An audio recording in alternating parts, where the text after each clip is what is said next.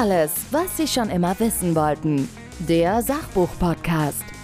Bücher, Hintergründe, Wissen. Wir sprechen heute über das Buch Wo sind meine Kunden von Thomas Göller. Der Untertitel Das Handbuch für Einzelunternehmer. Wie schätzt du selbst dein Buch ein? Sollte das jeder Unternehmer, jeder Einzelunternehmer gelesen haben? Also du hast ja jetzt zwei Fragen in einer gestellt. Sollte das jeder Unternehmer gelesen haben oder sollte das jeder Einzelunternehmer gelesen haben? Also ich sag mal so, jeder Unternehmer, ich glaube, dass viele hilfreiche Dinge drin sind für jeden Unternehmer. Das heißt, es hilft tatsächlich, wenn jeder Unternehmer das lesen würde. Jetzt bin ich mal so dreist und sage, ein Einzelunternehmer muss es eigentlich gelesen haben und erst recht, und dann wird es fast zum Zwang, wenn er ein Einzelunternehmer ist, der lediglich Know-how verkauft. Also weniger Ladengeschäfte oder produzierende. Es gibt ja auch kleine produzierende Einzelunternehmer.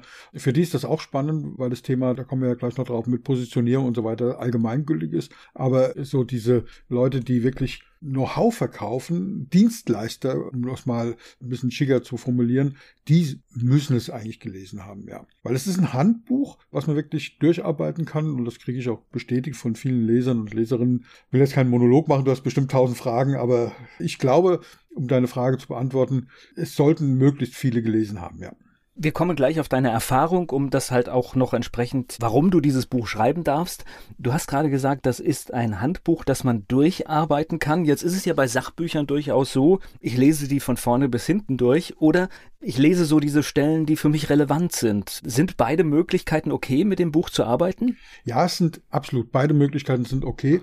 Wobei es gibt tatsächlich eine Reihenfolge. Also es macht absolut Sinn, das Buch von Anfang bis zum Ende auch in der Reihenfolge durchzulesen. Und was dann immer wieder gut funktioniert, wenn dann ein bestimmtes Thema bearbeitet wird, dass man sich dieses Kapitel nochmal genauer anschaut. Ja? Dass man sagt, okay, also zum Thema Positionierung möchte ich jetzt mir nochmal was angucken oder zum Thema Homepage nochmal was angucken oder zum Thema, wie komme ich nach draußen, ja, also wie komme ich an den allerersten Kunden.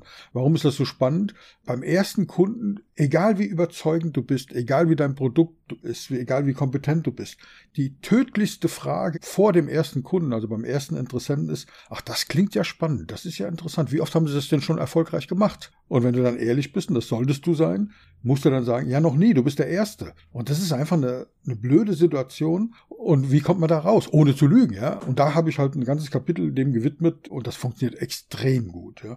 Und sowas kann man dann natürlich durchlesen und nochmal Schritt für Schritt nacharbeiten. Und es sind einzelne Kapitel drin, wie zum Beispiel die Biostrukturanalyse, wo es um die menschliche Persönlichkeit geht und, und, und. Ganz viele Dinge, die man sehr wohl einzeln lesen kann. Also Preisgestaltung zum Beispiel.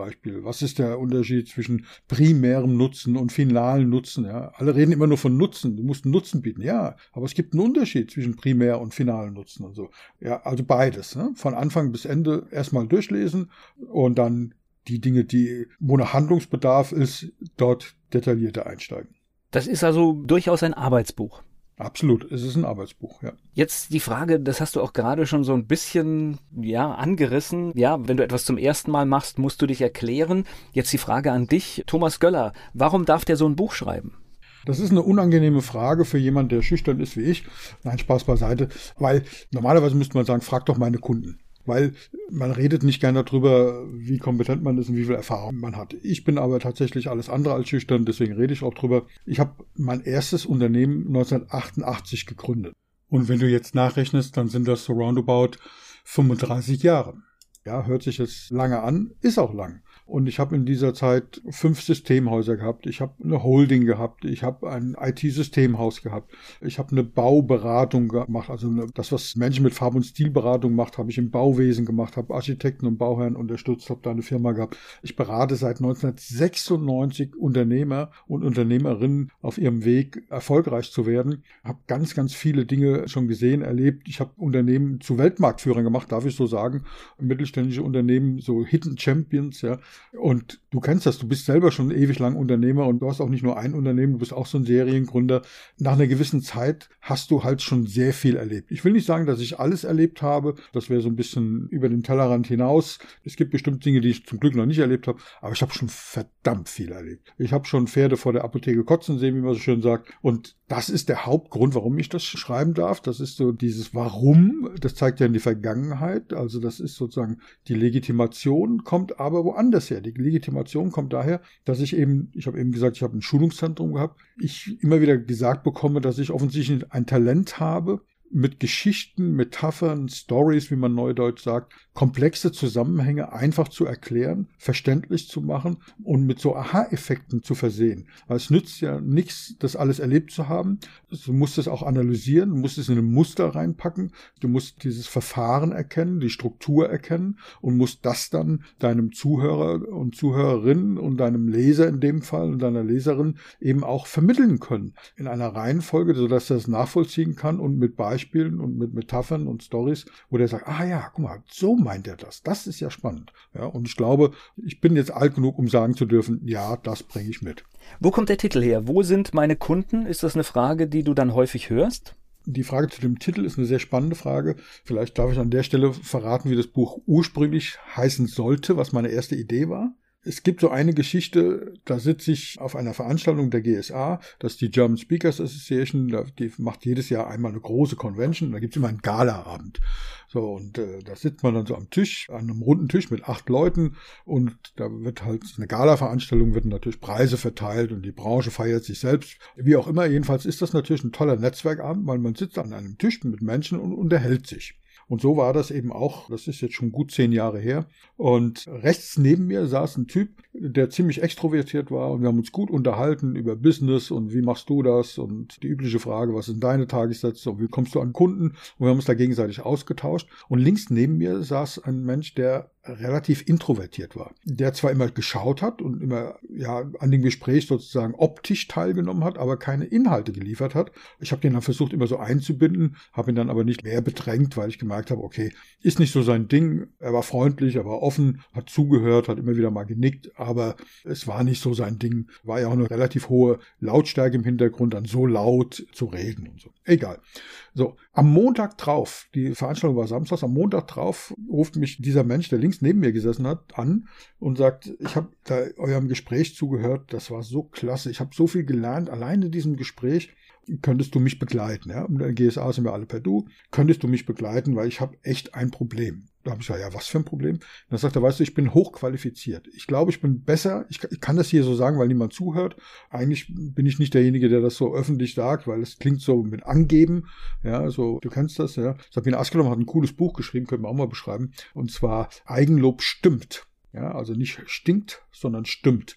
Und das war nicht so sein Ding mit dem Eigenlob. Und dann sagt er, er ist also höher qualifiziert, hat die besseren Auszeichnungen, hat mehr Erfahrung und, und, und. Aber es gibt irgendwelche Schnarchnasen da draußen, die einfach mehr Geld verdienen als er, obwohl die nur Bullshit erzählen. Wieso ist das so? Wieso kann jemand, der weniger Ahnung hat, weniger Wissen, weniger Erfahrung, mehr Geld verdienen? Das war seine Frage. Und so ist diese Idee auch zu dem Buch entstanden und auch zu dem Buchtitel, der geplant war, nämlich warum verdient mein Konkurrent, diese Schnarchnase, so viel Geld und ich nicht? Das war der Arbeitstitel. Warum verdient mein Konkurrent, diese Schnarchnase, so viel Geld und ich nicht? Das ist ja in dem Wiley Verlag erschienen. Das kennen viele. Das sind die mit den Dummy-Büchern, ja, also Windows für Dummies, Apple für Dummies, CorelDRAW für Dummies und und und. Und dann haben die gesagt, naja, das mit dem Titel, wir können das schon so machen, aber erstens ist er lang, zweitens kommt das Wort Schnarchnase in so einem Titel nicht gut rüber. Haben sie nicht einen anderen Titel? So, dann habe ich überlegt, was ist die zweithäufigste Frage, die kommt, nämlich außer warum verdient mein Konkurrent diese Schnarchnase so viel Geld nicht nicht, war die zweithäufige Frage, wo zur Hölle sind meine Kunden? Das zur Hölle haben wir dann halt weggelassen und so ist der Titel entstanden. Wo sind meine Kunden? Weil das ist die Frage, die alle beschäftigt. Die wollen nicht wissen, wie baue ich jetzt die Infrastruktur in meinem Logistikunternehmen auf oder wie, wie führe ich Mitarbeiter. Das sind alles wichtige Themen. Aber die erste Frage, vorher muss ich mir über solche Dinge keine Gedanken machen. Wie komme ich an Kunden? Wo sind die Kunden? Jetzt leben wir in einem Land, ich kann für, ich glaube, es kostet 10 Euro, kann ich äh, die Gewerbeanmeldung tätigen. Das ist ein sehr einfacher und schneller Prozess und jetzt liegt aber vor mir ein 300 Seiten starkes Buch. Das ja. heißt, die Hürde ist vermeintlich erstmal einfach, aber man sollte sich gut vorbereiten. Also da sprichst du ein sehr sensibles Thema an. Wir wollen ja keinen Endlos-Podcast machen, aber allein, dass es möglich ist, in Deutschland für, wie du sagst, 10 Euro ein Gewerbe anzumelden, finde ich gruselig. Und hochgradig verwerflich. Weißt du, wenn du ein Moped fahren willst, ja, oder irgendwas, brauchst du einen Führerschein. Warum brauchst du einen Führerschein, wenn du irgendwie ein Zweirad oder ein kleines Auto fahren willst? Oder warum brauchst du dann einen Führerschein? Naja, weil Autofahren gefährlich ist. Für dich und andere. Und deswegen musst du nachweisen, dass du das kannst. Und deswegen finde ich Führerschein für bewegliche Fahrzeuge absolut sinnvoll. Wenn du ein Gewerbe anmeldest, kannst du auch Schaden anrichten. Und zwar, du kannst dir selbst schaden, ganz massiv sogar. Du kannst aber auch anderen schaden. Ja? Warum gibt es keinen Führerschein für Unternehmer? Warum darf jede Nase, die auf die Idee kommt, sich selbstständig zu machen, aufs Gewerbeamt gehen? Niemand fragt nach der Qualifikation. Null. Du legst da 10 oder 20, je nach Gemeinde, 20 Euro hin und bist dann selbstständig. Wieso geht das? Und das ist einer der Gründe, was dieses Buch eben aufnehmen soll, wenn es halt schon nicht der Staat regelt im Sinne von einer Qualifikationsprüfung, was zugegebenermaßen auch nicht ganz trivial ist. Ja, wie würde so eine Prüfung aussehen?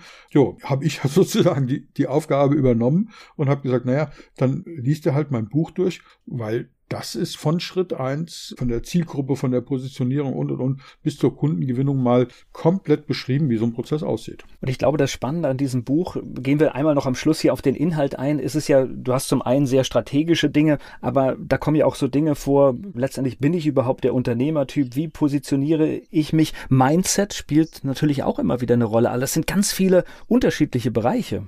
Ja, genau. Was unterscheidet ein Einzelunternehmer von großen Unternehmen? Wie entscheiden wir überhaupt? Was sind überhaupt die Bausteine zum Erfolg? Da gibt es ein ganzes Kapitel, ja. Was muss ich denn vorher machen? Was ist eine Vision? Wir reden immer von Vision, ja. Ja, aber die meisten wissen gar nicht, was eine Vision ist. Die denken, ein langfristiges Ziel wäre eine Vision, ja. Also reich und berühmt zu werden ist keine Vision. Das ist ein langfristiges Ziel, ja. Das darf erlaubt sein, wenn das dein Ziel ist. Okay, so what? Aber es hat nichts mit Vision zu tun. Was ist deine optimale Zielgruppe und so weiter? Wie erkläre ich das? Das alles? Wie baut man Vertrauen auf in so einem Prozess? Wer wird besser bezahlt? Ja? Derjenige, der horizontales Wissen hat oder vertikales Wissen? Was ist da eigentlich der Unterschied? Und dann, was du gesagt hast, der Mindset, wer bin ich denn eigentlich? Wer verdient mehr? Ein Angestellter, ein Selbstständiger, ein Unternehmer, Investor? Wie unterscheiden die sich? Also das sind so diese Dinge, die da eine Rolle spielen. Welche Methoden gibt es denn erfolgreich zu sein? Ja? Gibt es unendlich viele oder nur drei, wie ich es geschrieben habe, ja? oder vier?